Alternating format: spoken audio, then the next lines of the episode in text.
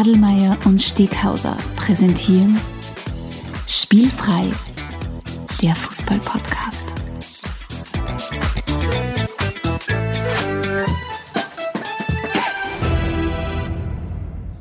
Herzlich willkommen zu einer neuen Folge von Spielfrei, der Fußball-Podcast direkt aus Graz.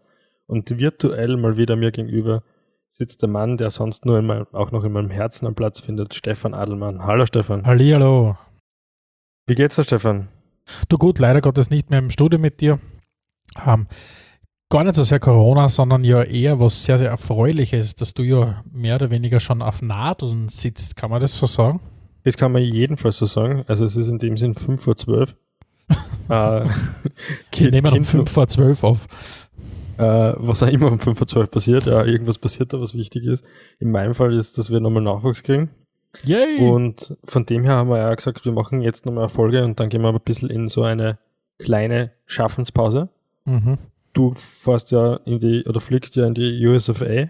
Ja, ich fliege in die USFA aus beruflichen Gründen, aber das ja. äh, allein wäre nicht der Grund. Aber wie gesagt, es freut uns riesig, dass unsere spielfreie Redaktion, unsere spielfreie Familie wieder Nachwuchs kriegt. Ja, voll. Und also an alle da draußen, die uns zuhören, genießt die nächsten sieben Stunden, die wir uns vorgenommen haben, ja. äh, weil wir werden danach, äh, wie der liebe Alex sagt, eine kleine Schaffenspause einlegen. Und wenn wir auch immer sie dauern wird. ganz stark davon aus, dass du uns mittlerweile in, in der USFA bekannt gemacht hast. Sehr. Und wir unter, unter Playfree oder irgend sowas international podcasten werden, ja? ich, ich werde mein Bestes tun. Wobei, wenn du in der Nähe von Los Angeles bist, finde ich Play, Play Free, der Movie, hört sich ja nicht so schlecht an. Aber da schauen wir dann noch. Wer, wer, wer, wer glaubst wer wird, wer wird dich spielen? Im, im mm. Play Free the Movie?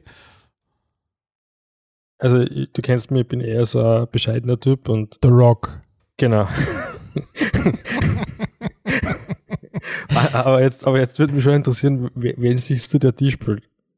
Nachdem ich, nachdem ich äh, mittlerweile keine Haare mehr habe, ähm, denke ich ganz stark an Bruce Willis.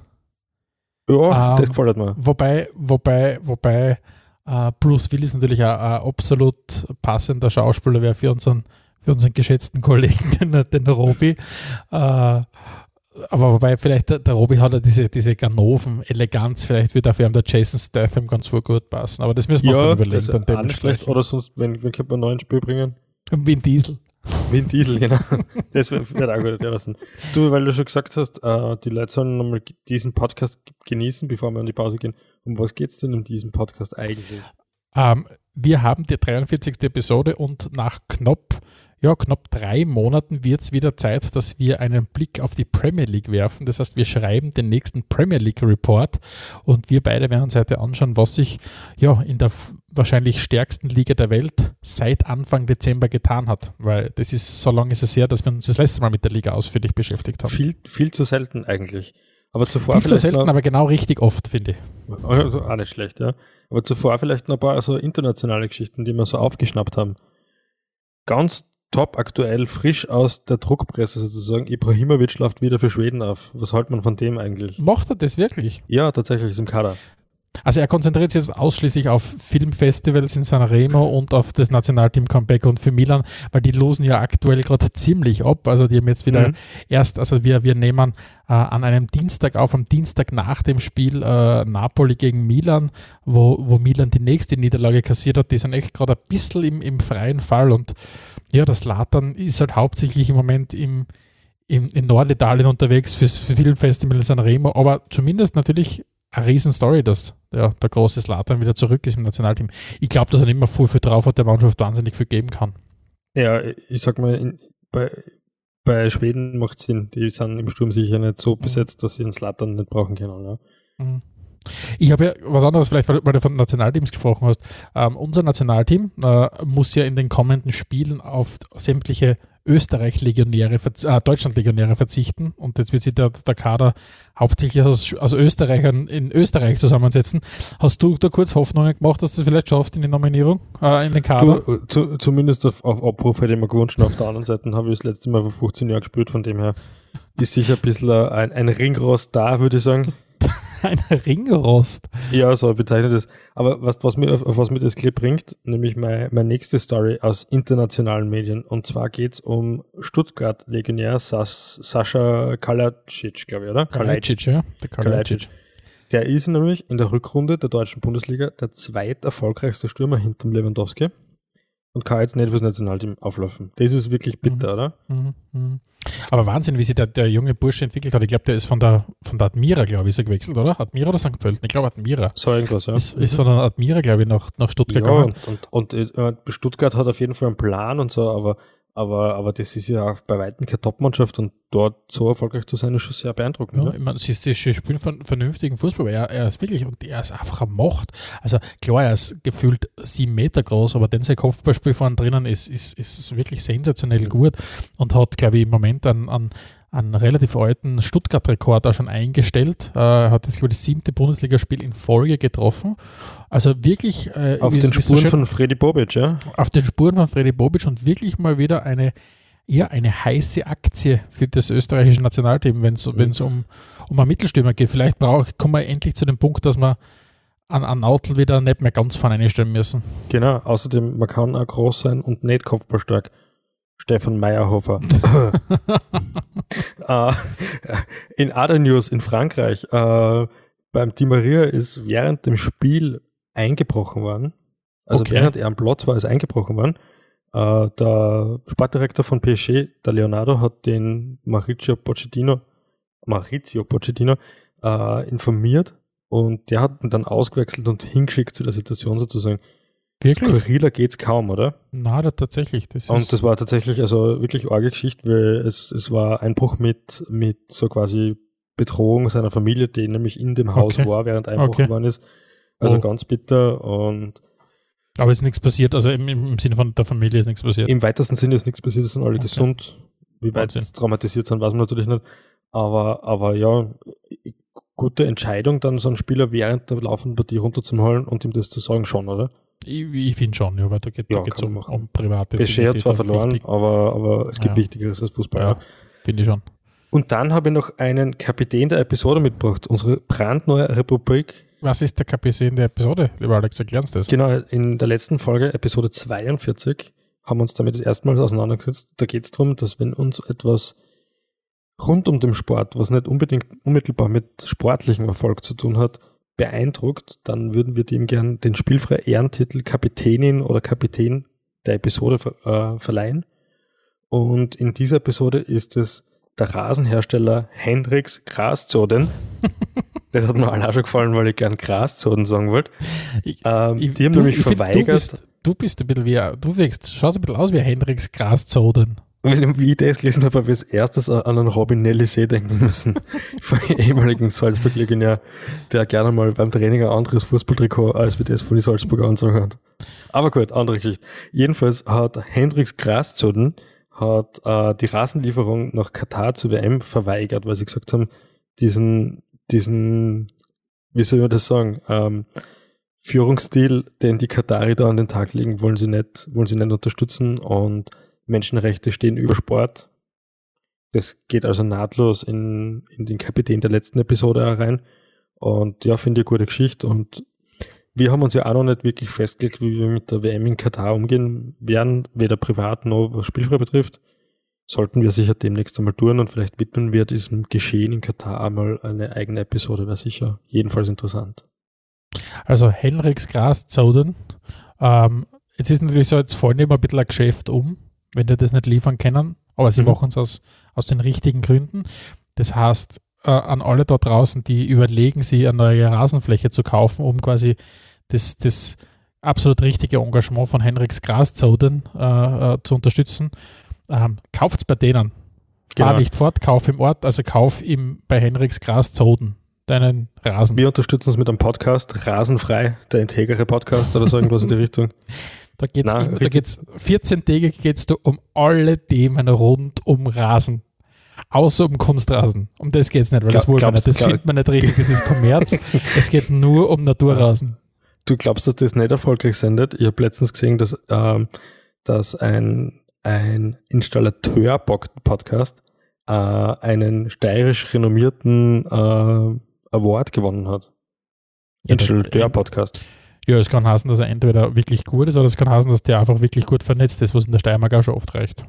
Ja, beid, er ist nicht einmal aus der Steiermark, aber, aber so, beides, okay. ja. Ja, voll cool. interessant. Ah, also, also von dem her kann ich mir einen Rasen-Podcast extrem gut vorstellen, ja. ja. Warum nicht? Lesen wir uns mal ein zu dem Thema. ja, vielleicht widmen wir Rasen mal eine eigene Folge. Gut, äh, die nächste Rubrik, die wir da am Zettel haben, ist das Getränk der Episode. Und ich habe diesmal mitgebracht, virtuell für dich auch, aber tatsächlich halt leider nur für mich. Der Kurier ist mal wieder auf der Strecke geblieben. Am Magnus. Das ist ja einer deiner liebsten Cider. Ja, mag ich gern. Also zumindest was du bei uns kriegst, weil leider Gottes kriegst du halt bei uns oft nicht den Cider, den du äh, bei den Tri Briten drüben von der Zapfanlage kriegst. Aber das ist, ja. ich finde gut. Ich find Zapfanlage habe ich auch keine, da haben wir Flaschen nur immer gekauft. Anlässlich des North London Derbys, das ja vorgestern, oh. gestern stattgefunden hat. Ich, ich warten müssen, warten müssen, wie lange das wartet, bis, bis du was sagst, bis wir auf das Thema zum Sprechen kommen. Ja, sofort natürlich. äh, ich habe mir gedacht, egal wie es ausgeht, ich habe es ja leider allein daheim geschaut und nicht im Kreise meiner Freunde und leider auch nicht in England. Aber ich habe mir gedacht, ich schaffe schaff mir selbst so ein bisschen eine äh, Pub-Atmosphäre und habe mir immer Magnus aufgemacht und ein bisschen so Pub-Food gegessen und Sauber. Ja, es war, war nicht einmal ansatzweise so klasse, wie wenn wir nur irgendwo in Graz in der Pub gehen, aber, aber halt das Beste, was aktuell möglich ist, sage ich mal. Ja. Aber ich mag das, dass du dann einfach dir das in den Kopf setzt und das einfach dann durchziehst. Das ist eine deiner absoluten Stärken. Und Schwächen zugleich. Und Schwächen zugleich. ja, und nach dem Getränk der Episode kommt ja immer unsere größte Rubrik. Größte deswegen, weil sie einen eigenen Jingle hat und das sind die großen Zehn. Wird die Sendung kosten? Die Großen! Die Großen! Die Großen! Zehn, yes, ja! Yes, ja, die großen Zehn. Und dieses Mal haben wir mit die großen Zehn nicht Weltklasse-Spieler, die wir trotzdem nicht vergessen haben oder nie vergessen werden. Eine Rubrik, die breiter nicht sein kann. Ich habe gesagt, unter, unter Messi und Ronaldo geht's los. Der Neymar hat schon fast in meine großen Zehn geschafft. Ja. Also äh, sehr groß gefasst. Vielleicht kannst du mal kurz erklären, um was geht's bei den großen Zehn generell und vielleicht noch ein bisschen äh, im Detail, um was heute geht. Äh, ich muss, glaube ich, ein paar Sachen erklären. Das erste ist nochmal für alle, die nicht mitgeschrieben haben. Die heutige äh, Ausgabe von den großen Zehn heißt die großen Zehn Nicht-Weltklasse-Spieler, die wir trotzdem nicht vergessen werden. Also so, so heißt die, die, die diesmalige, äh, die, diese, äh, ich, ich finde, find, man merkt, wenn immer die Rubrik ausdenke. ähm, bei den großen Zehn geht es darum, der liebe Alex und ich äh, überlegen uns zu einem bestimmten Thema, das Thema haben wir euch gerade gesagt, äh, unsere großen zehn Antworten. Das heißt, der Alex hat fünf Antworten zur Verfügung und ich habe fünf Antworten zur Verfügung und äh, gemeinsam ergeben das die großen zehn. Das heißt, wir haben uns in den letzten Episoden unter anderem zum Beispiel angeschaut, wer sind unserer Meinung nach die großen zehn Vereinslegenden, also diese One Club äh, Legends. Und heute kümmern wir uns, wie gesagt, um ein anderes Thema. Heute kümmern wir uns um die Nicht-Weltklasse-Spieler, die wir trotzdem nicht vergessen werden. Und genau. der Alex hat fünf zur Verfügung, ich habe fünf zur Verfügung. Und das ist nicht aufeinander abgestimmt. Das heißt, wir überraschen uns immer wieder äh, aufs Neue. Und ja, wer darf heute beginnen? Bist du dran oder bin ich dran?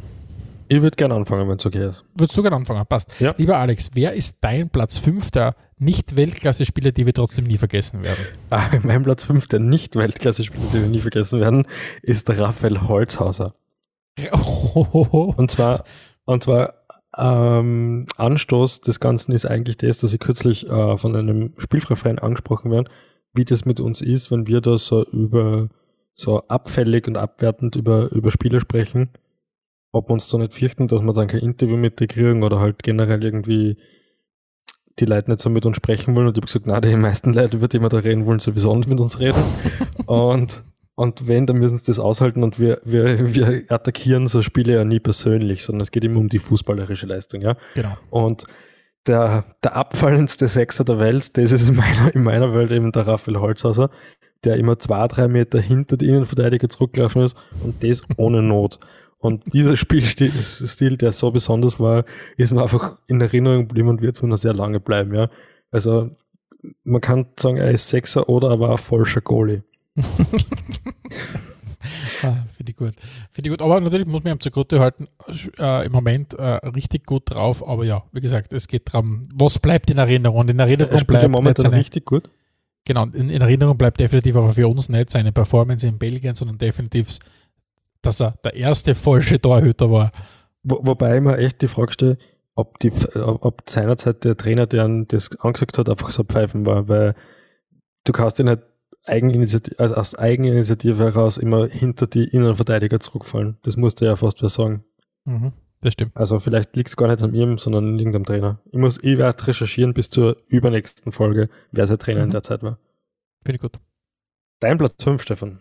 Mein Platz 5 und ich schicke voraus, ich habe mir schwer getan äh, dieses Mal, weil du hast uns ein großes Feld eröffnet. Du hast gesagt, das ist wahrscheinlich die breiteste Kategorie, die wir jemals gehabt haben. Und mhm. ich habe mir wirklich schwer getan, in dieser großen Kategorie mich wiederzufinden. Aber ich habe zumindest fünf zusammengebracht. Cool. Ähm, und ich, bin, habe eine gewisse England. Äh, in meiner Liste. Ja, sehr äh, gut. Mein Platz 5 ist jemand, der für Leeds und Liverpool gespielt haben, hat und man deshalb in Erinnerung bleibt, weil er damals wie Leeds richtig gut war, Ende der 90er Jahre, äh, da eine prägende Rolle gespielt hat. Und zwar ist es der Australier Harry Kewell. Ich glaube, ah, ich ja. habe den, glaub, hab den Harry Kewell schon einmal ähm, in irgendeiner anderen Rangliste gehabt. Ich meine, es ist unsere 43. Ich Episode. Auch, ja. Und genauso viele äh, große Zehn, glaube ich, haben wir mittlerweile. Ähm, und ich glaube, ich habe ihn schon mal gehabt. Aber Harry Kewell ist für mich definitiv ein Spieler, der nie Weltklasse war, aber mit seine, in seinen 274 Premier League-Spielen trotzdem bei mir einen, einen Eindruck hinterlassen hat, der wirklich äh, sehr, sehr cooler war. Also ich habe die, die, Art und Weise, wie der Typ gespielt hat, richtig, richtig gern mögen. Hm, cool. Dein Platz 4. Ja, ich sehe gerade, weil du gesagt hast, du bist sehr England-lastig. Alle meine restlichen Plätze sind ebenfalls Spieler, die in England gespielt haben oder dort noch spielen. Was sagt uns das? das? Es sagt uns, dass der Raphael Holzhaus eigentlich auch nach England gehen hat müssen. Ja, stimmt eigentlich, ja. ja. Auf Platz 4 habe ich, hab, hab einen Spieler, den, der zumindest bei uns intern eigentlich nur als The Muscle bekannt ist. Und zwar geht es um einen Xerdan Shakiri. Äh, es ist auch für mich zumindest das ein unendlich sympathischer Spieler, wirklich der. Das sagst den, du wirklich den, ernst? Ja, Ernsthaft? das meine ich wirklich okay, ernst. Wow, ich finde okay. ihn total sympathisch und, und ich schaue ihm gern zu. Ich halte ihn fußballerisch für mehr als durchschnittlich. Und er wird für immer in Erinnerung bleiben, weil er die größten Oberschenkel hat, die ich jemals gesehen habe. Und das ist ein Wahnsinn, was das für ein Typ ist. Aber, aber ja, kein Weltklasse-Spieler für mich. Aber wirklich sympathisch, ja. Ja, finde ich gut. Wie schaut es bei dir auf Platz 4 aus? Mein Platz 4, nachdem du jetzt da einen, einen Arsenal-Spieler gehabt hast, ist jemand, der bei mir als Spurs Vergangenheit hat. Moment mal kurz, wer, der Shakiri hat nicht bei Arsenal gespielt. Ah, Shakiri, Entschuldigung, ich habe jetzt, Entschuldigung. Ich habe jetzt überhaupt nicht mitgedacht die ganze Zeit. Ich habe jetzt immer Granit Xhaka vor mir gehabt. Na, bist wahnsinnig. Entschuldigung. Der, kommt auf gar keine Listen bei mir. Entschuldigung. Die Schweizer Kicker vielleicht, ja. Entschuldigung. Ja. Entschuldigung. Uh, na, mein, mein Platz 4, uh, äh, Jermaine Defoe. Ah, ja. Ist für mich, hat eine wahnsinnig spannende fußballerische Vita. Hat natürlich einerseits viel für Premier League-Spiele gemacht und wahnsinnig viele Tore erzielt. Äh, mhm. Genau sind es 163 Tore, die er geschossen hat, hauptsächlich für, für, für Tottenham. Hat dann aber unter anderem in seiner Vita so, so spannende Entwicklungen drinnen, wie dass er dann zwischendurch einmal ein Jahr in die MLS gewechselt ist dort für Toronto gespielt hat, mhm. dann wieder zurück äh, nach England ist, dann für Sunderland gespielt hat, dann zu Bournemouth und jetzt aber dann wieder zum Schluss in seiner Karriere, weil jetzt sind wir wirklich schon im, im, ja, im Spätherbst seiner Karriere, zu den Rangers wechselt nach Glasgow und da jetzt Meister wird. Und für mich absolut eine Legende, ähm, der für mich nie ein Weltklasse-Spieler war, aber mhm. definitiv für mich auf diese Liste gehört. Sehr gut, sehr gut, ja. Mir fällt gerade ein, wir hätten auch die großen zehn Häfenbrüder machen können, weil äh, mir würden sofort äh, Spieler einfallen, die schon mal gesessen sind. Äh, weil ich habe jetzt gerade an Troy Dini zum Beispiel gedacht. Mhm. Aber mein Platz drei ist, glaube ich, gerade auch nicht in Freiheit. Und zwar geht es um einen nordischen Gott, der von sich behauptet, dass abgesehen von Messi und Ronaldo keinen gegeben hat oder keinen gibt, der besser spielt als er.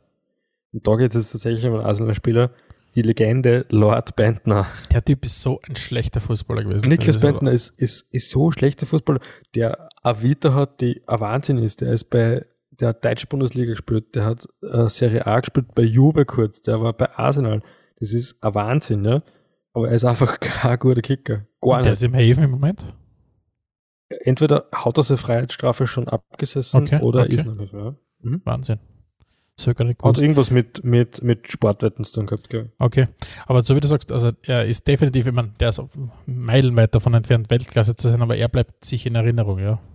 Ja, aber, aber man muss schon sagen, für das, wie der, wie der, also jetzt da, was, wie seine Fähigkeiten umgekommen, hat er schon eine beeindruckende fußballerische Vita, ne? weil eben mhm. Juve, Arsenal, Wolfsburg, mhm. glaube ich. Mhm, also, stimmt. Nicht so schlecht, ja. Dein Platz 3, Stefan. Mein Platz 3 und ist der einzige Spieler, der keinen England-Bezug hat. Ähm, 1992 bis 2007 für den FC Bayern München gespielt. Mehmet Scholl. Mehmet. Mehmet Scholl. Äh, für mich hin und wieder mal an der Kippe gewesen, in mhm. einzelnen Spielen zu sagen, dass er jetzt Weltklasse war, aber grundsätzlich für mich kein Weltklasse-Spieler war, kein absoluter Weltklasse-Spieler, mhm. aber trotzdem irgendwie bei mir in bleibender Erinnerung äh, ja, äh, geblieben verstehe. ist, weil er einfach über seine Art und Weise zu spielen schon ein bisschen äh, ja, vielleicht war er einfach, weil er zu der Zeit in Deutschland gespielt hat und in der Zeit in Deutschland hauptsächlich Kalle Riedles durch die Gegend gelaufen sind und so weiter und so fort. Ähm, ja. Da fällst du halt auf, wenn du ein bisschen äh, Techniker bist. Aber der war für mich so ein atypischer deutscher Fußballspieler und ich habe zudem, wie, wie jung war, ihm da in den 90er Jahren äh, wieder angefangen habe, Fußball zu schauen, viel deutsche Bundesliga halt konsumiert und mhm. ich kann mich erinnern, dass dieser Mehmet Scholl mir immer irgendwie ja, aufgefallen ist. Über die Art und Weise, wie er seine Freistöße geschossen hat, wie er seine, seine, seine Spiele gespielt hat. Ja, habe mhm. ich immer cool gefunden und der ist irgendwie in Erinnerung geblieben. Mhm. Und hat Verstehe. fast 100 also, Bundesliga-Tore geschossen. Ja, eher Wahnsinn. Also mir ja. ist er hauptsächlich jetzt in Erinnerung geblieben, weil er seit er nicht mehr aktiv Fußballer ist, echt damit aufwartet, ziemliche Pfeifen in den Medien zu sein. Ja? ja. Kritisiert alles und jeden und bringt aber selber eigentlich als Trainer auch keine Leistung. Auf der anderen Seite hat er sehr interessant abgerechnet mit äh, der Karriere seines Sohnes, der ja in Österreich spielt, in der zweiten Liga bei Horn. Er gemeint hat zwar viel Talent, aber halt alles andere hat er ein bisschen ausgesetzt und deswegen hat es dann halt letztlich auch nicht gereicht. Was als Vater zu sagen sicher schwierig ist, aber interessant, dass er das so ehrlich formuliert hat. Ja. Platz zwei bei mir, ein alter äh, Redaktionsliebling, der schon auf diversesten großen Zehnlisten war. Äh, Manchester City Legende, der Schrecken vieler Nachwuchsspieler dort, Mario Balotelli. Also sensationell beeindruckender Spieler, hat seine absoluten Highlights auch gehabt als Kicker. Ich glaube, vom Talent her wäre absolut Weltklasse-Spieler gewesen. Von der Einstellung her, glaube ich, geht es kaum schlechter. Und ja, da kommt dann halt der Mario Balotelli aus, der aktuell beim, ich habe schon wieder vergessen, wie der Mailänder, wie der dritte Mailänder Verein heißt, der vom Berlusconi geführt wird. Dort spielt er jedenfalls gerade. Bei Monza. Monza, danke. Ja. Jo. Finde ich gut. Mario Platz, Dein Platz zwei. Gut. Mein Platz zwei, äh, und ich bin noch einmal bei den Spurs. Ähm, er sagt da wahrscheinlich auch was. Musa Dembele. Natürlich, ja. Äh, spielt, von China, 2000, genau, spielt nicht mehr in China von 2012 bis 2019 bei den Spurs. Nie in dem Sinn ein Weltklasse-Spieler gewesen, aber der war für mich dieser, also wie der noch bei den Spurs war, war das so das Powerhouse im Mittelfeld. Mhm. Also der Typ war, ist für mich komplett unterm Wert verkauft worden, seit jeher, für das, wie gut er war und ist für mich eine absolute Vereinslegende auch. Und, und leider Gottes ist er dann, ich meine, leider Gottes für uns äh, Fußballfans in, in, in, äh, ähm, aber gut für ihn wahrscheinlich ist er dann irgendwann dem Geld nach, nach China gefolgt. Hm. Lustig, ich habe ein bisschen anders in Erinnerung. Also diese, wie, wie gut das ist, ist mir natürlich auch aufgefallen und mir ist einfach immer vorgekommen, diesen, diese, diese Wahnsinnsform, die er halt bei den Spurs gehabt hat, dann zum Schluss hin, hat einfach vom Alter her fünf Jahre spät gehabt. Absolut, absolut richtig. Die, also wenn er, wenn er die Form gehabt hätte und fünf Jahre jünger gewesen wäre, dann mhm. wäre der, hätte er bei Barca gespielt oder so. Ich glaube das auch, ja. ja. Mhm. Platz 1. Dein Platz 1 bei mir. Mit einem weinenden Auge, mit zwei weinenden Augen eigentlich. Äh, ein alter Wegge Weggefährte von Mario Balotelli und auch von der Veranlagung her ähnlich und leider auch von der Einstellung her ganz, ganz ähnlich. Weißt du das schon? Wirklich? So, sagst du, dass er nicht Weltklasse ist? Ich sag, dass er nicht Weltklasse ist, ja.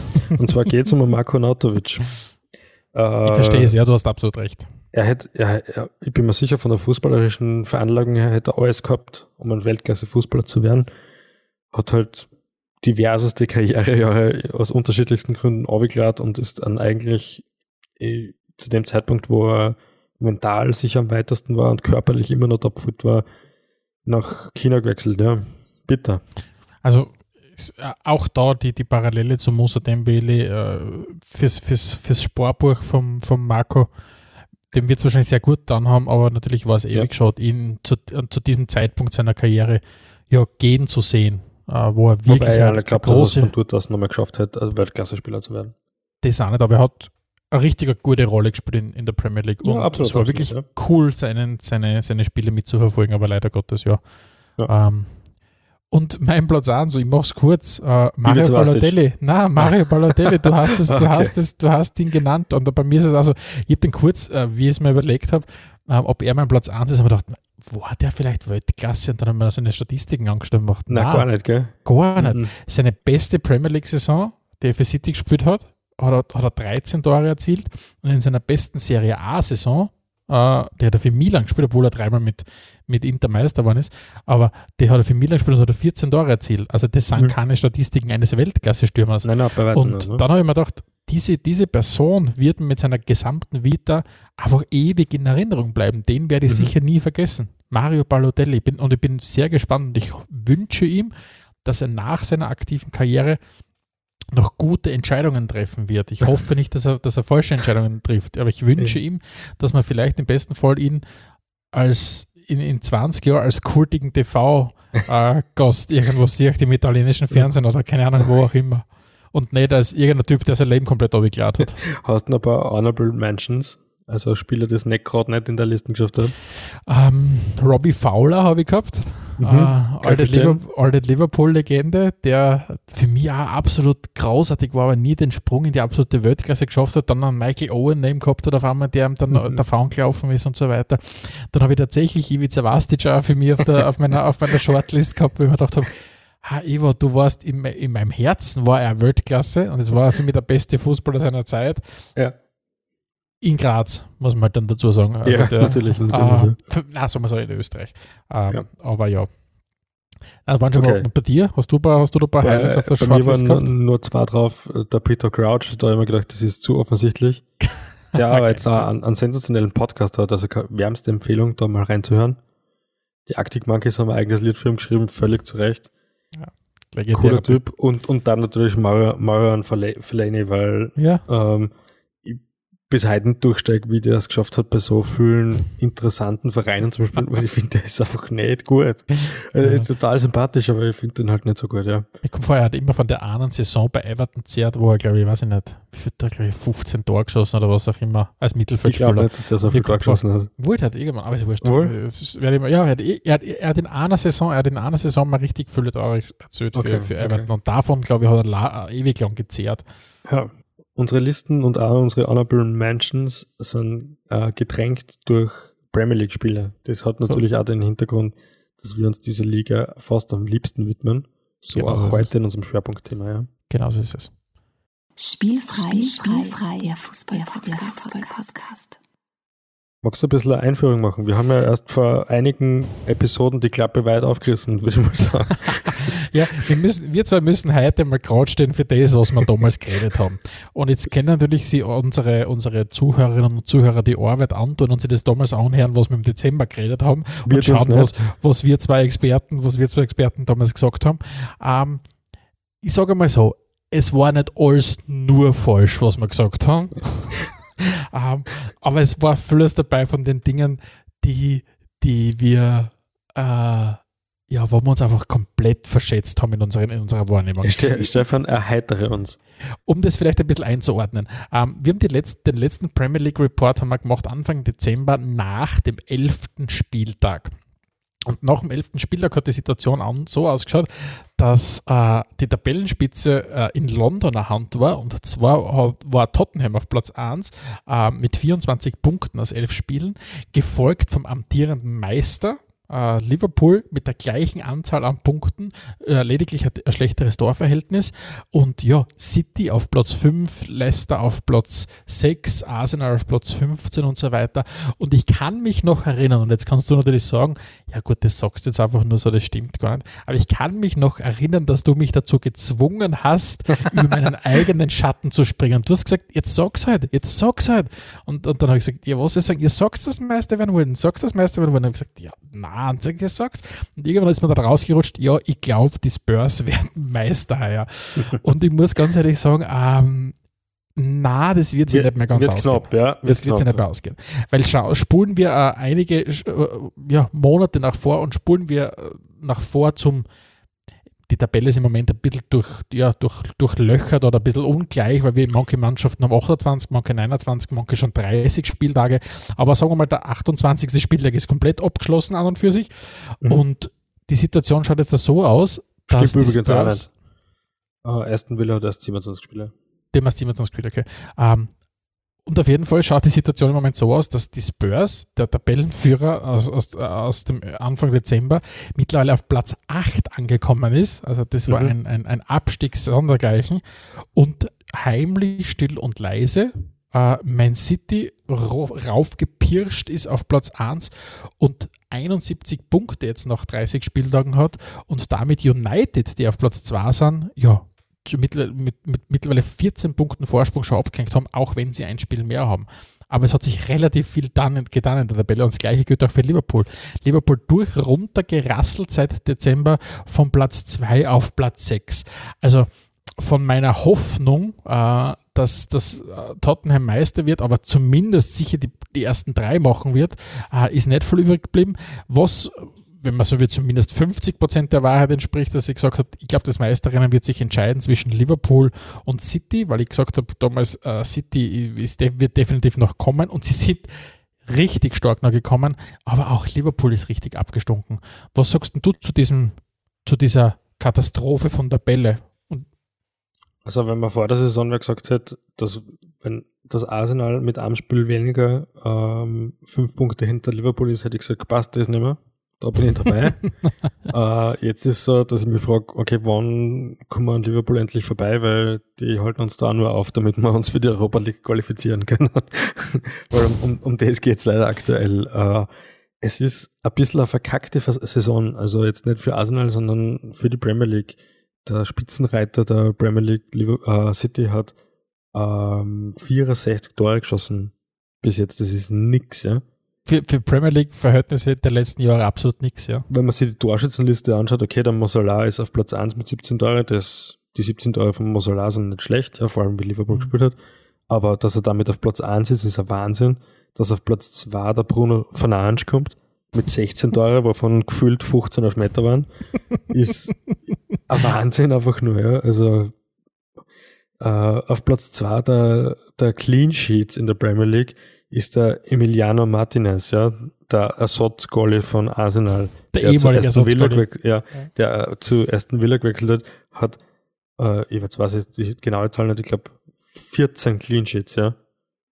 Bei Aston Villa. Also es gibt eine Ladehemmung in der Premier League, würde ich sagen, ja. Auf der anderen Seite wird aber auch unglaublich schlecht verteidigt. Und da gibt es eine lustige, äh, eine lustige Statistik. Äh, und zwar die BTTS. Both Teams to Score.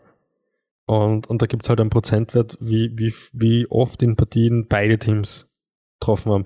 Und selbst bei Manchester City auf Platz 1 ist dieser Wert bei 40 Prozent. Mhm.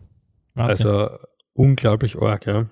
Man, man, sieht auch dieses Thema Konstanz äh, darin, dass ich glaube, es gibt nur eine Mannschaft, die nach diesen anfänglichen Schwächephasen mit City wirklich in ein konstantes Spiel reingefunden hat. City ist der einzige Verein in der Premier League, der einen Punkteschnitt von über zwei Punkten im Moment hat.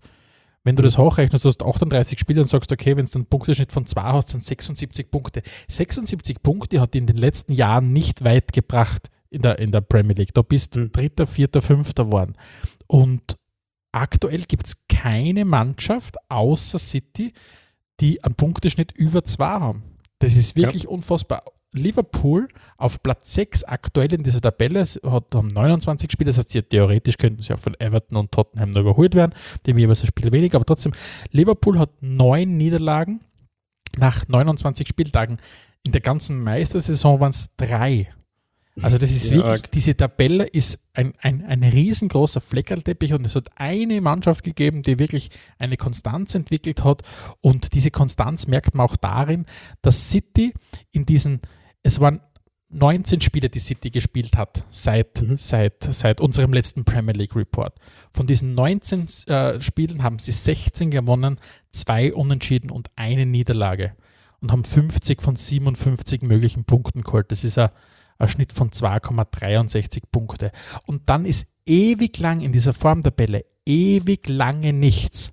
Dann kommt mhm. als zweite Mannschaft der aktuell Tabellenzweite, nämlich United, die einen Punkteschnitt von 1,94 Punkte geholt haben. Und dann brechen wir schon ab. Der dritt, die drittformstärkste Mannschaft in der Premier League ist Chelsea, den, also seit dem 11. Spieltag. Die haben seither 1,61 Punkte im Schnitt geholt. Das ist mehr als ein Punkt weniger als City pro Spiel. Das ist unfassbar. Und Chelsea, natürlich, Chelsea hat sich verbessert. Also das letzte Mal, wie wir, wie wir Chelsea äh, gehabt haben, in, in, unserem letzten Premier League Report waren sie auf Platz 4. Mhm. Äh, äh, jetzt mittlerweile sind sie auf, auf na, plötzlich, sie waren auf Platz 3 und sind jetzt auf Platz 4. Aber, aber das ist die dritt, ja, die drittformstärkste Mannschaft, wenn man so will. Ja, okay. Na, Blödsinn, ich habe Blödsinn geredet. Entschuldigung, Alex. Ich habe Blödsinn geredet. Ist die, die drittformstärkste Mannschaft von den, von den Top 6. Leicester hat, ist ich da nach vorne reingekrätscht. Also, ja, Leicester ist nach vorne reingekrätscht. Und was man auch ein bisschen relativieren muss, wenn ähm, City jetzt noch die restlichen acht Spiele gewinnt, dann sind sie auch bei 95 Punkte, was natürlich jetzt nicht so schlecht ist. Aber, absolut, absolut. Aber, aber äh, es stimmt trotzdem, man sieht halt rundherum, ähm, die Mannschaften bringen ihre Leistung nicht so wie gewohnt. Die Frage, die sich auftut, ist, wie weit hängt das mit der aktuellen Situation rund um das scheiß Virus zusammen? Mhm.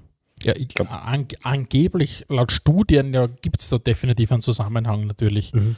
Ähm, und, und in den Kommentaren, die man liest, ähm, wird immer wieder beschrieben, dass gerade die Vereine, die so stark von den Fans abhängen sind, abhängen von ihren aufgrund ihres Spielstils, wie es beispielsweise Liverpool der Fall ist. Liverpool diese drei Jahren Vollgas geben oder vier Jahren Vollgas geben. Und die brauchen diese Fans in am Spiel, um quasi wie so, ein, wie so ein Motor, der sich beim, im Leerlauf wieder ein bisschen auflädt, brauchen die diese Fans, die wieder den Motor ein bisschen aufladen lassen. Mhm. Liverpool wirkt wie eine Mannschaft und Liverpool, wir kommen eh noch auf alle, auf alle größeren Mannschaften im Detail nochmal zu, zu sprechen, aber Liverpool wirkt im Moment wie eine Mannschaft, die komplett ausgebrannt ist. Natürlich hat diese Mannschaft viel hingeworfen gekriegt in dieser Saison. Wir haben, man hat Verletzungen, allen voran natürlich Virgil van Dijk und Joe Gomez. Wenn einmal die, die, die Ansa Innenverteidigung ausfällt, dann hast du persönliche Schicksalsschläge dabei. Wenn, wenn der Vater von einem Alisson stirbt, wenn die Mutter von einem Klopp stirbt und du nicht zum Begräbnis kannst, weil es Covid nicht zulässt, das macht mhm. was mit einer Mannschaft, das sind alles Menschen im Spiel. Und gleichzeitig hast du dann keine Fans im Stadion, wo, wo du aber weißt, wie, wie wichtig es für einen Verein wie Liverpool ist, diesen Spielstil durchzuhalten. Du brauchst die Fans, die die anschirmen. Mhm. Und, und angeblich, laut, laut Untersuchungen, gibt es da definitiv diesen Zusammenhang okay. natürlich. Ja. Du jetzt, weil du jetzt gerade die verletzte Innenverteidigung von Liverpool angesprochen hast, in Hinblick auf die EM 2020, die 2021 stattfinden wird, ähm, Wen trifft schlimmer? England, dass der Joe Gomez nicht dabei ist oder die Niederlande, dass der Van Dijk nicht dabei ist? Mm. Jetzt kann man sagen, die, die Answer-Innenverteidigung bei England wird wohl sein Stones und Maguire und bei, Harry Maguire! Ja, und bei den Niederlande wird sein, äh, weiß ich nicht, der Freie Licht wahrscheinlich. Ja, ja. Ich glaube, es trifft die, ich glaube, es verkraften beide ganz gut. Der gesamte Kader der Engländer ist für mich stärker, deswegen ich glaube, der gesamte Kader der Engländer kann einen Abgang von Joe Echt, Gomez besser verkaufen. Glaube ich schon. Ich glaube, dass die Niederländer nicht in der, in, die, in der in der Tiefe schon so besetzt sind, wie es die Engländer sind. Grundsätzlich ist aber natürlich eine Innenverteidigung mit Stefan de Vrij und, und, und Matthijs de Licht ja, absolute Weltklasse. Das heißt, die können sicher verkraften. Die Innenverteidigung von den Niederlanden kann sicher verkraften. Also Stones und McGuire halte ich jedenfalls viel schlechter, ja, eindeutig. Ja, ja. Vor allem, weil das Stones ja dort nicht vom Pep gecoacht wird, sondern ja.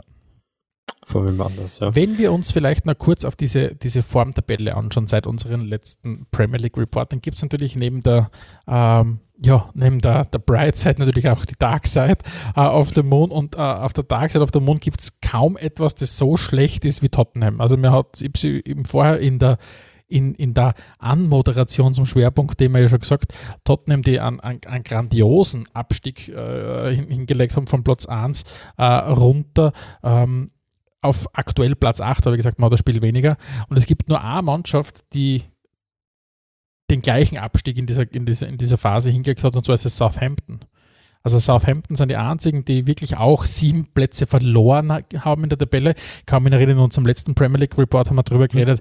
Wahnsinn, Southampton, Hasenhüttel, nicht? Die, die, die, mhm. die, die trumpfen so richtig auf. Mal schauen, was möglich ist in dieser verrückten Premier League Saison.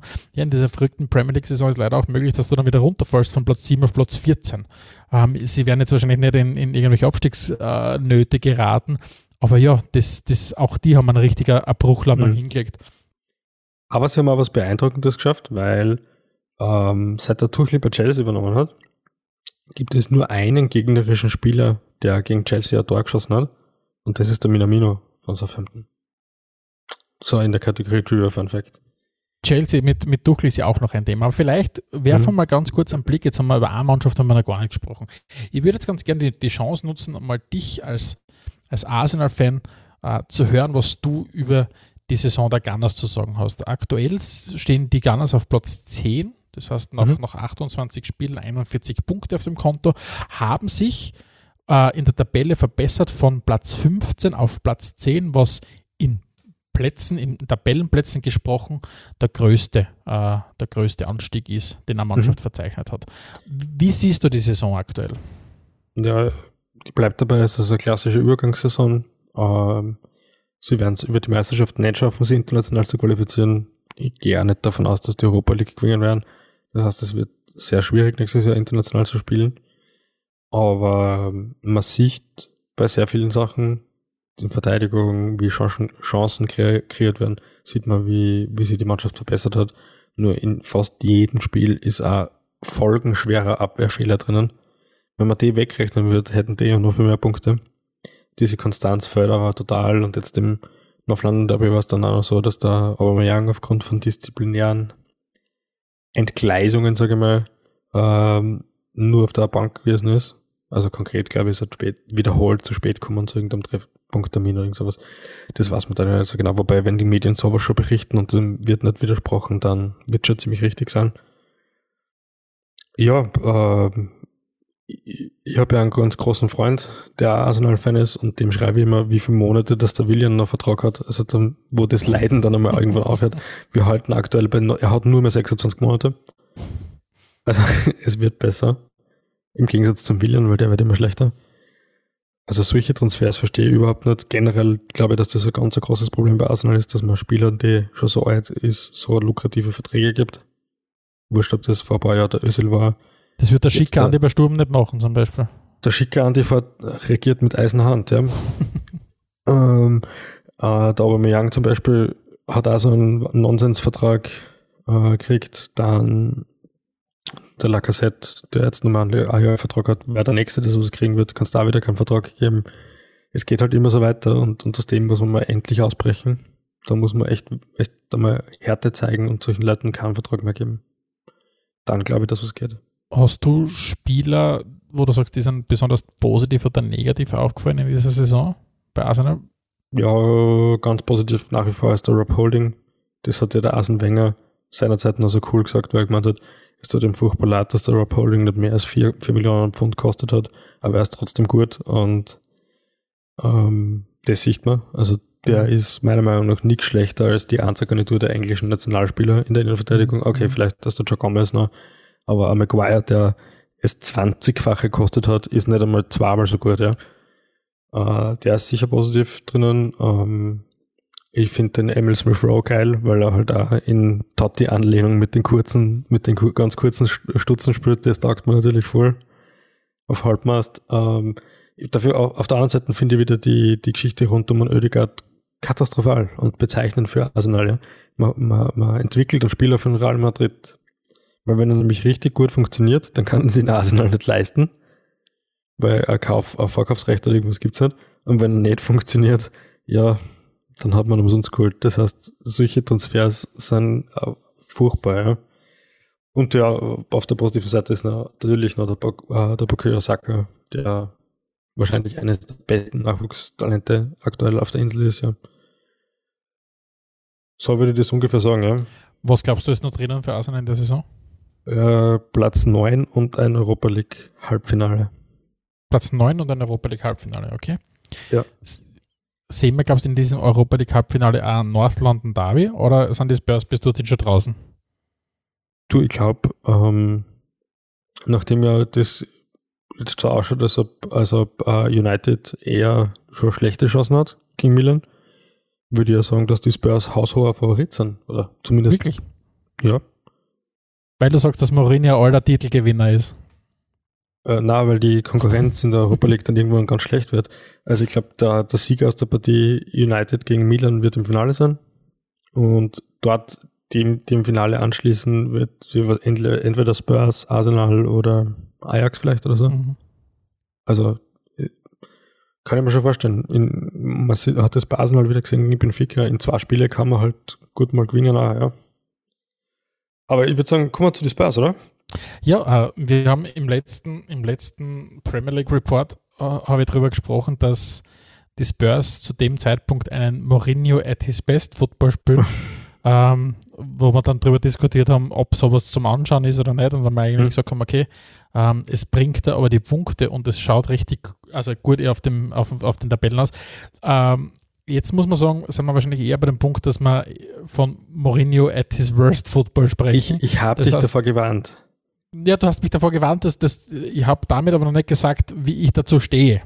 Ja, aber, aber kurz, kurz zur Warnung, ich habe ja gesagt, wenn man, wenn man so äh, zweckmäßigen Fußball spielt, äh, steht, so ergebnisorientiert, was nur darum geht, bestmöglich Punkte einzusammeln, dann kann halt passieren, dass wenn man keinen attraktiven Fußball spielt und dann auch nicht gewinnt, dass nichts mehr übrig bleibt. Mhm, bleibt absolut, jetzt nichts ja. mehr übrig oder ist noch was da? Um, ähm, es, es ist definitiv noch was da, weil es immer wieder ein, ein gutes Aufflackern zu sehen ist. Aber die Spurs etwas im Moment machen, was, wenn man so will, typisch Spurs ist, auf die lange Sicht gesehen, aber auf der anderen Seite ähm, der Saisonbeginn was anderes erhoffen hat lassen. Und zwar der Saisonbeginn waren die Spurs sehr, sehr stark in, in den Big Six Spielen. Ähm, da waren es da waren's die beste, die beste Big Six Mannschaft, die, äh, die ich habe mir das ausgesucht gehabt, ähm, in den ersten vier Big Six Spielen dieser Saison haben zehn Punkte geholt. Ähm, aus den letzten fünf waren es null Punkte. Das heißt, die Spurs mhm. sind mittlerweile wieder dort angekommen, was schon seit über viele Jahre hinweg waren, in den großen, wichtigen Spielen in der Premier League zu versorgen und wirklich versorgen im, im, im, schlimmsten Sinn und dafür die kleinen Spiele wieder zu gewinnen. Und mhm. ähm, ich, ich es ist was da, weil zumindest das haben sie wieder gefunden. Sie, sie schaffen es wieder in Spielen gegen, gegen kleinere Mannschaften äh, eine gewisse Dominanz an den, an den Tag zu legen, wo du auch einmal, keine Ahnung, eben die, die, die Statistiken ja angeschaut, wenn du zumindest Burnley und Crystal Palace hernimmst, wo es jetzt keine großen Gegner sind, aber zumindest dort wieder 65, 70 Prozent Ballbesitz hast und, und, und, und 15 bis 20 Torschüsse. Aber in den, in den Spielen gegen die, gegen die Big Six ist es im Moment eine komplette Bankrotterklärung. Und ich habe trotzdem versucht zu verstehen, warum die Spurs jetzt wieder dort herumeiern, wo sie herumeiern. Und ich habe mir dann angeschaut, ist es, ist es die Performance von, von Kane und Son? Weil die natürlich, die waren in den ersten elf Runden sensationell, die zwei zusammen, haben in den ersten elf Spieltagen 31 Scorerpunkte gehabt, was aber auch für mich kein, wie soll ich sagen, kein Referenzwert war, weil das war einfach unrealistisch viel. Wenn 2,8 mhm. Scorerpunkte pro Spiel äh, war einfach zu dem Zeitpunkt verrückt. Es ist nicht die Leistung von, von Kane und Son, die, die entscheidend ist, warum es jetzt nicht läuft. Weil sie, sie liefern auch immer noch gute äh, Ergebnisse. Kane ist auf Platz 1 der Scorerlisten äh, mit 16 Toren und 13 Assists in der Saison und Son ist auf Platz 3 in der Scorerlisten mit 13 Toren und 9 Assists. Das heißt, die zwei liefern schon ab. Das heißt, das ist es einmal nicht. Natürlich liefern sie nicht mehr so übertrieben, wie es einmal war. Auf der anderen Seite schaust auf die Statistik und sagst, okay, aber sogar der Bale funktioniert jetzt besser, als er zu Saisonbeginn funktioniert hat, weil jetzt hat er zumindest ein paar Tore schon geschossen. Aber wenn du dir wirklich dann das Spielverlauf anschaust, dann habe ich zumindest für mich selber gesehen, aus den, aus den Statistiken, die ich außer gelesen habe, beziehungsweise die ich mir selber zusammengerechnet habe, ist, dass die Spurs, die Spurs tendenziell ihre Abschlüsse viel weiter vorn haben als, als in den ersten elf Runden. In den ersten elf Runden haben die Spurs 7,36 Torabschlüsse im 16er gehabt, jede Partie. Mhm. Seither sind es weniger als sechs Abschlüsse. Das heißt, mhm. die, und, und deutlich mehr Abschlüsse hinter, hinter oder außerhalb vom 16er. Und das sieht man als, wenn man, wenn man sich Spurs-Spiele anschaut und die vergleicht mit die ersten elf Spiele und dann die, die, die, die, die 17 Spiele im Fall von den, von den Spurs danach. Die Spurs schaffen es nicht mehr, wie sie es in den ersten elf Spielen geschafft haben, dieses Tempo reinzubringen, was sie gehabt haben. Es waren einfach mhm. die vorne in der Überform, in der absoluten Überform. Es hat immer so funktioniert, der Ball ist irgendwie von einem Heuberg oder von einem Dombele abgefangen worden. Der hat ihn dann irgendwie äh, gut rübergespielt zum Kane und der Kane hat das Spiel richtig schnell, schnell gemacht und der, und der Son war in Überform. Und die Achsen funktioniert im Moment nicht mehr so gut. Der Heuberg spielt noch immer, so, spielt noch immer solide, aber sie schaffen es nicht mehr. Der, der, der, der Kane schafft es nicht mehr, die Bälle so zu verteilen und so viel Tempo reinzubringen ins Spiel, wie sie es in die ersten elf Spiele gehabt haben. Und deswegen siehst du plötzlich, okay, der, der Son läuft nicht mehr mit dem Tempo an äh, auf, die, auf die Abwehr, wie es früher gehabt hat, sondern okay, ja, sie müssen versuchen, die irgendwie dumm, dumm zu nudeln. Ja. Also ich, ich, ich würde das eher ein bisschen drastischer noch formulieren. Ich finde nicht, dass der Heuberg genauso gut funktioniert wie am Anfang. Das, was der Kane macht, macht er immer noch gleich gut, nämlich er lässt sich zurückfallen und versucht, diese Schnittstelle zu spielen. Es scheitert aber daran, dass um ihn herum die Leute nicht wirbeln, ja. Mhm. Der Son geht nicht in der Tiefe. Und wenn der Bale, äh, der Bale noch ein paar Tage, die jetzt geschossen hat, schon als der funktioniert gilt, hast du ein Problem, weil äh, der ist absolut konstanter Spieler, ja. Ähm, ja, bin gespannt, was am Ende des Tages noch rauskommt. Wenn, wenn die Spurs den League Cup gewinnen und zumindest ins Europa League Halbfinale kommen, ist es dann eine erfolgreiche Saison? Ist es definitiv eine erfolgreiche Saison. Ich glaube sogar, dass es dann die einfachste Saison ist, weil dann kann Mourinho gehen. Ähm, zumindest den Ruf beibehalten, Titel gewonnen zu haben. Der Levi kannten, kannten gehen lassen, in der Hoffnung, einen eigenen Trainer zu holen. Ich glaube, dass es der Wunsch ist, zur eigenen Saison einen eigenen Trainer zu haben, wobei die Frage ist, wer ist auf dem Markt, der äh, eventuell zu haben ist die Blickrichtung geht immer Richtung Deutschland. Gibt es irgendwelche deutschen Trainer, die vielleicht in Frage kommen, weil Nagelsmann ist immer wieder genannt worden und so weiter und so bei fort. Bei ganz vielen anderen Vereinen ja. Genau, aber dann ist ja die Frage, was, was passiert tatsächlich mit Nagelsmann? Geht der nicht vielleicht sogar zu den Bayern, wenn der Flick irgendwie zum DFB geht und so weiter und so fort? Ähm, also ich glaube, der Wunsch wäre von den Spurs natürlich zu sagen, wir gewinnen einen League Cup und egal, was dann nacheinander passiert in der, in der, in der Europa League, wir können sagen, wir haben Silberberg gewonnen, unser Trainer kann sich im besten Fall mit erhobenem Haupt verabschieden ähm, und wir haben einen, einen, einen eigenen Trainer im Sommer. Wenn du den League Cup nicht gewinnst und in der Europa League ausscheidest, ist es definitiv keine erfolgreiche Saison gewesen. Mhm. Ähm, und dann wird wahrscheinlich Mourinho auch gehen. Also ich glaube, es läuft darauf hinaus, dass Mourinho geht. Außer mich, weil einfach am Ort nichts ist oder keine Ahnung, äh, ja. Levi aus welchen Gründen auch immer an ihm festhält. Und kein Mensch in North London ist bereit, auch nur an Euro Ablöse für den Bell zu zahlen, oder? Ah, ich kann es mir nicht vorstellen. Also wenn, wenn er, wenn er, keine Ahnung, äh, 10 Millionen Euro kostet, dann vielleicht. Ähm, aber ich kann mir nicht vorstellen, dass, dass, dass, dass der Spieler über den Sommer hinaus noch bei den Spurs spielen wird. Ich kann mir vorstellen, dass der in die USA gehen wird äh, oder was auch immer. Aber mhm. ich glaube nicht, dass der noch beim großen Verein.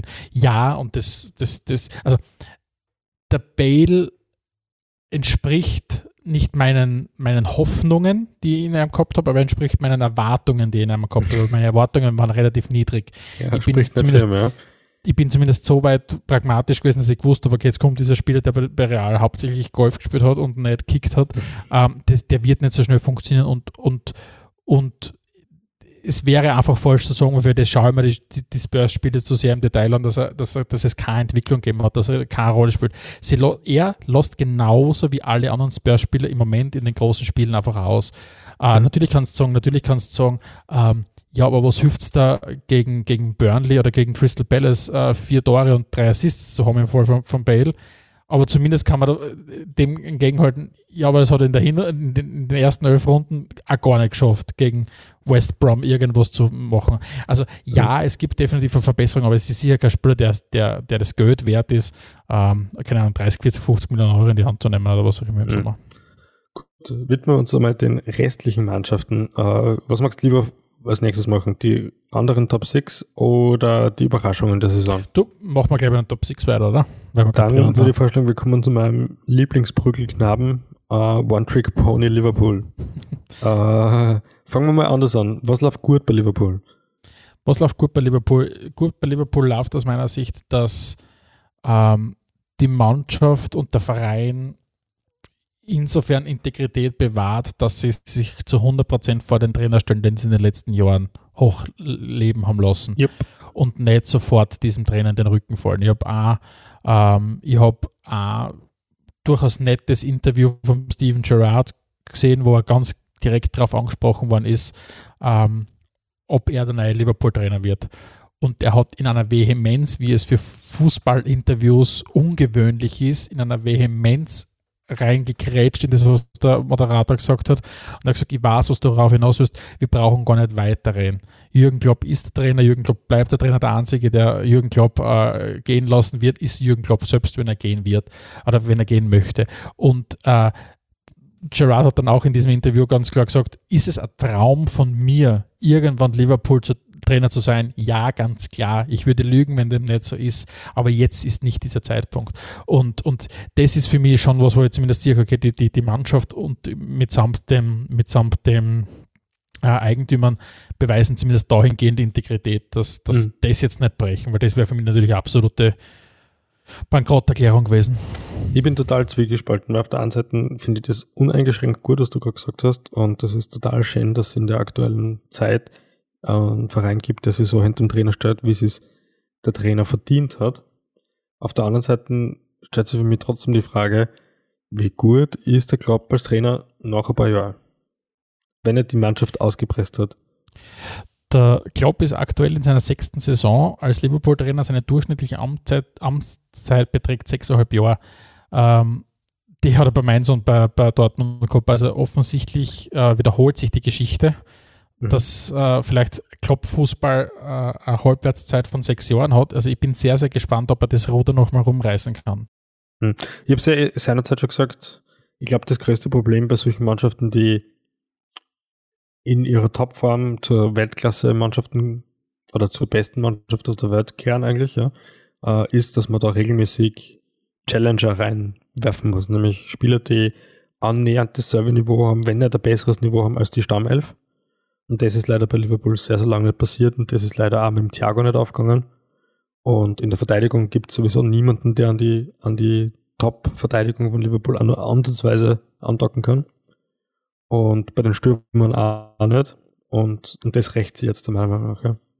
Hm, aber das klingt jetzt für mich, vielleicht, vielleicht interpretiere ich jetzt auch falsch, was du sagst, aber das, es ist für mich trotzdem keine fußballerische Geschichte im Moment, warum Liverpool dort, wo es ist. Es ist für mich eine reine eine psychische Geschichte. Diese Mannschaft ist, ist glaube ich, ausgebrannt, wie es ist, einfach nur ist, wenn du über Jahre hinweg komplett am Zenit gehst und etwas gemacht hast, was, was sich eine ganze Stadt erhofft hat, und zwar nach 30 Jahren diesen Premier League-Titel zu holen. Ich habe ein Interview gelesen von Roy Keane, der gesagt hat, der, der Triple-Gewinn von Manchester United im Jahr 1999 hat über ein, also mehr als ein Jahr lang nachgewirkt in der Mannschaft drinnen.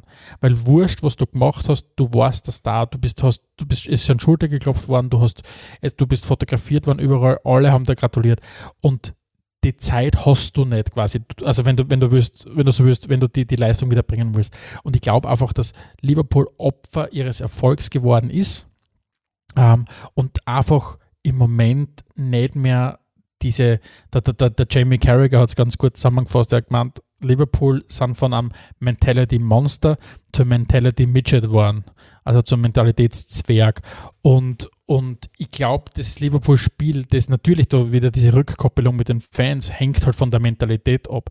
Äh, diesen, diesen, die bedingungslose Wille, drüber hinauszugehen und, und wieder anzupressen und wieder Gas zu geben.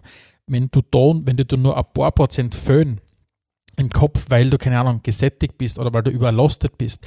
Dann kommen noch andere Sachen dazu, dass, dass keine Ahnung, ähm, eben wie wir schon vorher erwähnt haben, persönliche Rückschläge und so weiter, Verletztenliste, mhm. das wirkt sich einfach aus. Also ich glaube, Liverpool wird mit dem Klopp in die neue Saison gehen und, und, und er wird mit der nächsten Saison beweisen, ich glaube, bis Winter werden wir sehen, ob sich die Geschichte wiederholt und der Klopp Geschichte sein wird, weil dann werden es genau diese sechseinhalb Jahre sein ähm, im, im Winter hinein, wenn es jetzt über den Sommer hinweg, wenn er vielleicht wirklich den Spielern mal Pause geben kann und vielleicht Geld ist laut den Eigentümern da, damit, damit äh, Neuzugänge geholt werden können.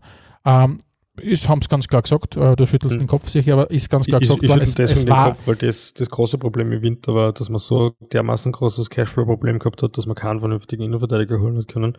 Und das ist das, was mir schon die ganze Zeit auf der, auf der Zunge brennt, nämlich das, dass das was du sagst, sicher alles richtig ist und halt sehr romantisch aber trotzdem ist, weil äh, es wirkt einfach so, als ob da ein großes Missmanagement im finanziellen Bereich passiert ist, dass man sich in eine Situation verschafft, äh, begeben hat, wo man eigentlich keinen Top-Innenverteidiger mehr gehabt hat, aber auch kein Geld mehr gehabt hat, äh, einen eigenen Innenverteidiger zu holen. Und bis heute heißt dass den Diogo Jota noch immer nicht abzahlen haben können, weil das Geld einfach nicht da ist. Also da, ich habe zumindest was insofern was Gegenteiliges gelesen von den, von den von Liverpooler Seiten her, dass sie gesagt haben, das Geld war auch im Winter vorhanden, nur war ganz einfach der Spieler nicht am Markt, den sie haben wollten. Sie haben selbst, das haben sie eingestanden, den Fehler gemacht, zu sagen im Herbst, ähm, wir brauchen keinen Innenverteidiger, weil wir, weil wir mit, mit Van Dijk, äh, Joe Gomez, Matip und Co. in, in, in, die Saison gingen. Ähm, und zu dem Zeitpunkt aufgehört haben, gewisse Spieler auch weiter zu verfolgen und dann Richtung Winter eine ist da nicht mehr viel was anderes übrig geblieben als Osan Kabak und so weiter. Zumindest habe ich das gelesen. Also für mich so an, als ob man da gute Ausrede gefunden hat. Aber ja, ich glaube, das, das können wir sowieso nicht beurteilen. Ja. Äh, von dem her würde ich vorschlagen, wir schauen nochmal zu den nächsten Vereinen. Ähm, wollen wir, wenn wir in den Top 6 bleiben, wollen wir vielleicht gleich mal zum, zum Spitzenreiter Man City gehen? Ja, schauen wir mal die beiden Manchester Clubs an, ja. Kann es sein, dass City einen folgenschweren Fehler begangen hat vor einigen Jahren und einfach den Vincent Company nicht oder vergessen hat, gescheit nachzubesetzen?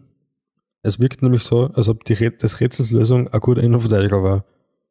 Ja, es, es, es hat wirklich so ausgeschaut, aber mh, mm, ich weiß nicht, ob, ob City Fehler gemacht hat in den letzten Jahren. Sie waren richtig stark, sie haben einfach nur Liverpool gehabt, mhm. die einfach überperformt haben. Also City ist seit einigen Jahren gleich gut, finde ich. Also die, die, die, halten, was wieder für ein Guardiola spricht, sie halten dieses unglaublich gute Niveau und sie, sie schaffen es heuer ohne einen wirklichen Innenmittelstürmer die ganze Zeit äh, die, die, die Partien zu gewinnen. Aber ja, es war definitiv, dieser Leader hat gefällt hinten drinnen. Und natürlich, wenn du an, an, an, an, an Portugiesen reinbringst und so weiter, der zum ersten Mal in der Premier League spielt, das dauert einfach sehr Zeit, bis sich der, hm. bis sich der akklimatisiert hat. Aber sensationell ist, oder? Ja, ist unfassbar. Also, also die Art und Weise, wie es den Fußball spielen und, und wie souverän die Partien runterspielen, äh, wie gesagt, das spricht schon wahnsinnig für einen Guardiola, wenn du auf einmal aus einem Ilka Gündogan einen Spieler hast, der da zwölf Tore schon geschossen hat in dieser Saison, weil er halt einfach seine Rolle komplett neu interpretiert. Ähm, und, und, und wenn du, keine Ahnung, an, an Aguero hast, der die halbe der Saison oder die meiste Saison, die Zeit der Saison ausfällt, De Bräune fällt der Saison aus. Natürlich haben sie einen fetten Kader, aber die, die, sie springen auch wirklich alle ein. Und, und da, da fällt John, nicht irgendwer, ja genau. Ja. Nein, auch John Stones, der wie, wie wiedergeboren ist.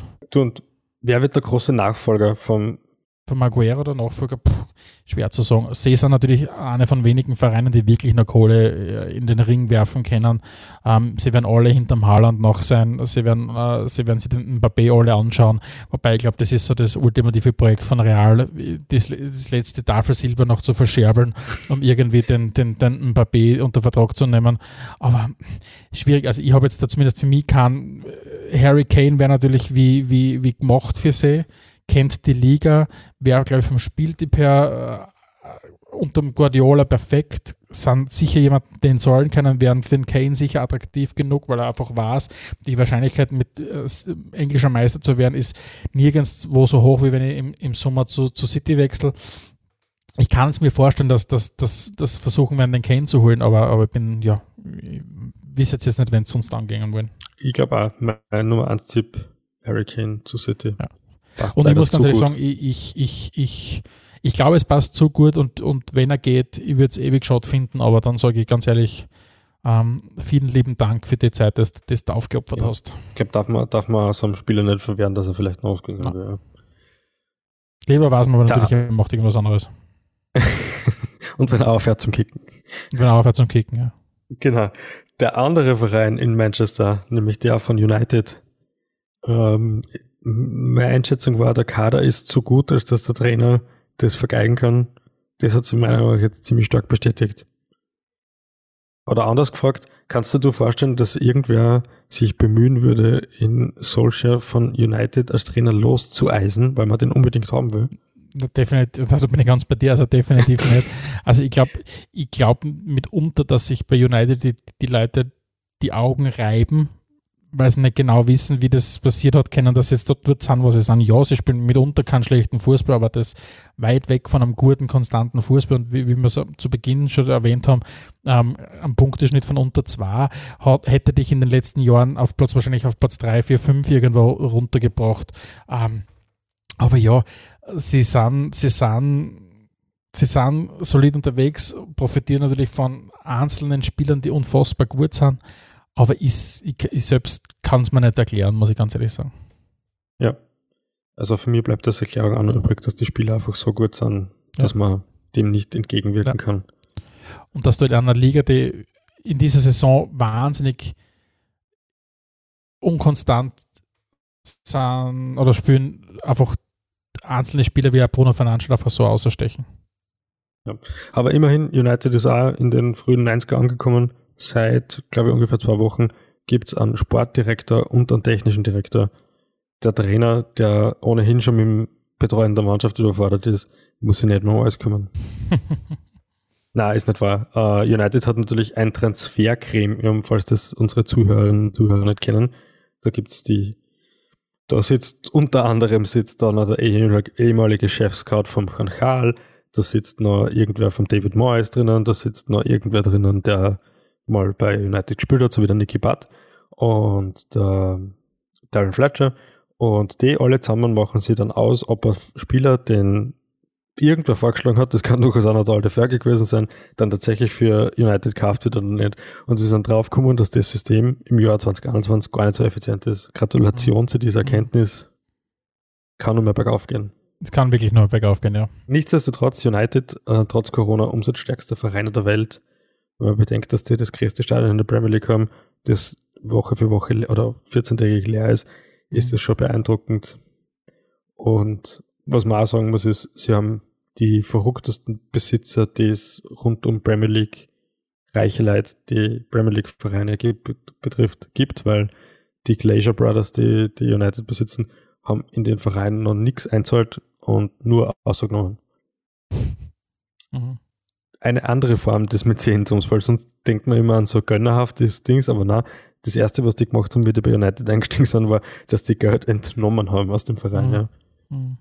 Funktioniert, aber auf der anderen Seite äh, wirtschaftlich sehr erfolgreich. Ja. Der letzte Verein, der uns noch abgeht in den Top 6, ist das neu aufgestellte Chelsea. Ist, glaube ich, der einzige Verein, der Big Six, Big Six ja sicher, seit, seit dem letzten Premier League Report, der einzige Verein, der seinen Trainer gewechselt hat. Genau. Äh, mit Thomas Tuchel hat, hat der, der ja, mittlerweile, ich kann mal sagen, Erfolgstrainer von PSG angeheuert. Äh, zehn Spiele, sechs Siege, vier Unentschieden. Ähm, zweitbester Punkteschnitt in den letzten, in den letzten zehn Spielen. Und ja, äh, Chelsea ist äh, versucht gerade ein bisschen Konstanz reinzubringen. Er, er, hat mittlerweile ein bisschen seine Mannschaft gefunden, äh, setzt in den letzten Spielen verstärkt auf, auf ja, Havertz und Werner vorn drinnen. Äh, Gerade Havertz hat jetzt wieder ein bisschen mehr gespielt, hat, wie er angefangen hat, ja. Als Stürmer, genau, hat in den ersten paar Spielen hat, hat Tammy Abraham vorne drinnen gespielt, der im Moment, glaube ich, einen ziemlich einen schweren Stand hat. Ähm, mhm. Das gleiche gilt für den Giroud. Also ja, ich, ich, glaube, er hat seine Mannschaft langsam gefunden. Pulisic, der wieder mehr, ein bisschen mehr sagt. Ähm, ich bin sehr gespannt. So, so unsympathisch ich den Thomas Tuchel in, in vielen äh, Belangen finde. Äh, gar nicht, dass er, wie soll ich sagen, ich glaube, dass er per se ein unsympathischer Mensch ist, nur die Art und Weise, wie er einfach auftritt und wie er Sachen macht, finde ich einfach unsympathisch. Ähm, mhm.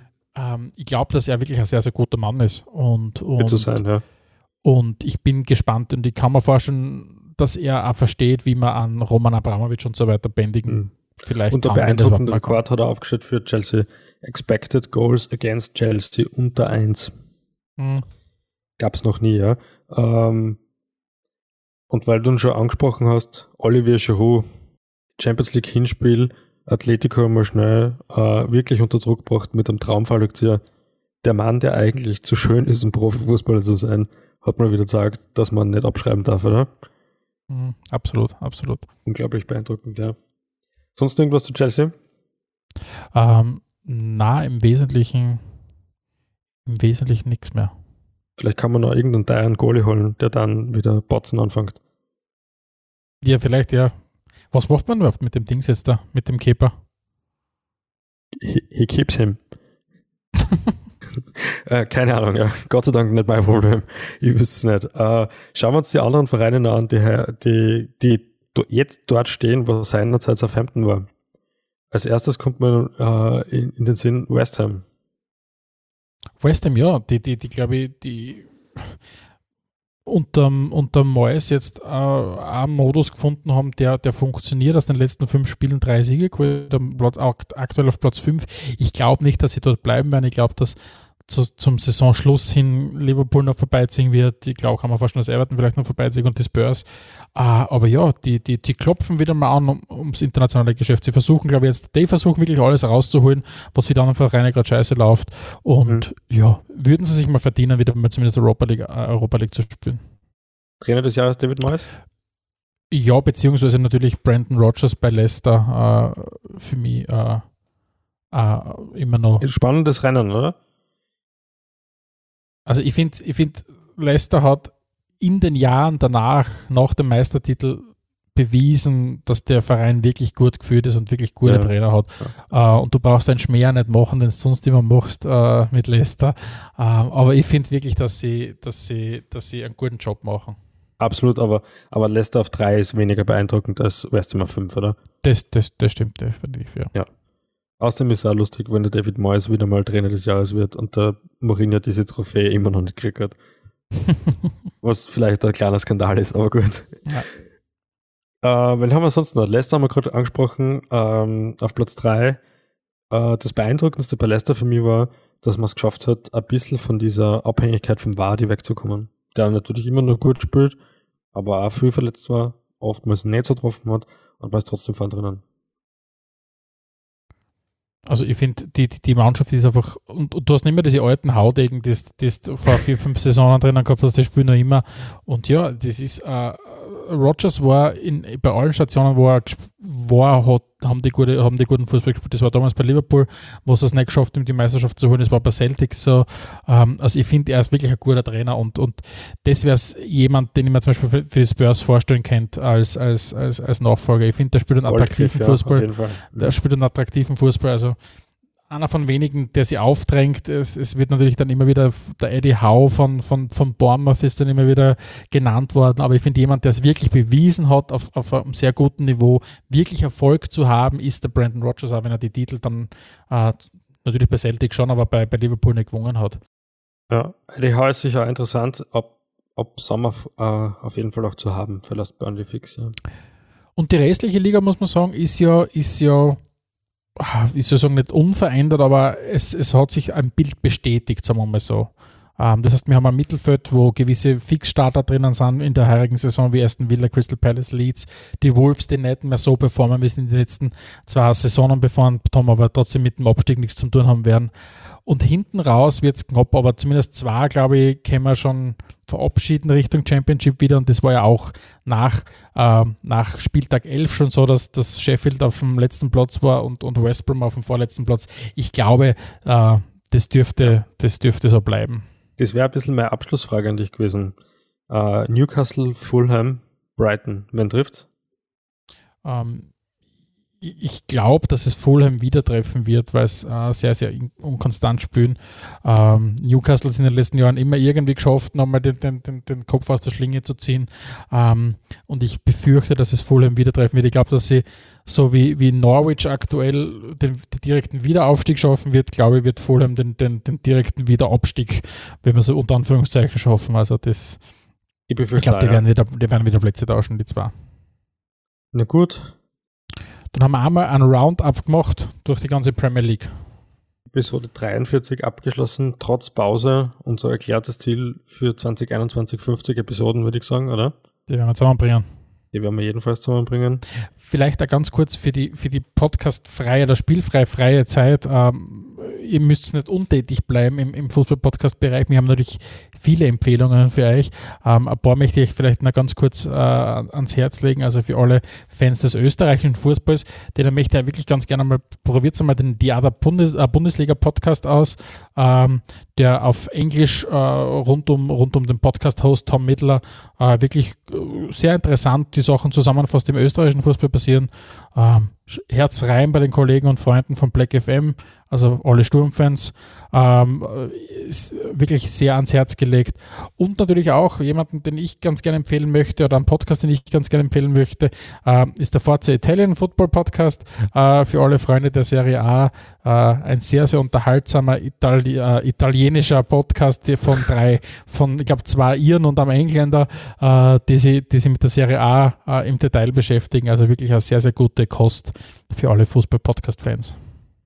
In diesem Sinne, ah, eine Sache habe ich noch.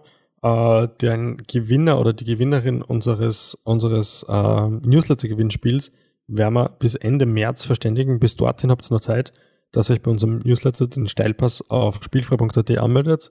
Unter allen äh, angemeldeten Personen werden wir ein tolles Package verlosen mit wahnsinnigem Inhalt, den wir erst finden werden. Das wird gut demnächst. Ansonsten danke fürs Zuhören ähm, und schaltet das nächste Mal wieder ein, wenn es heißt Spielfrei, der Fußballpodcast direkt aus Graz. Adelmeier und Steghauser präsentierten Spielfrei, der Fußballpodcast. Fußball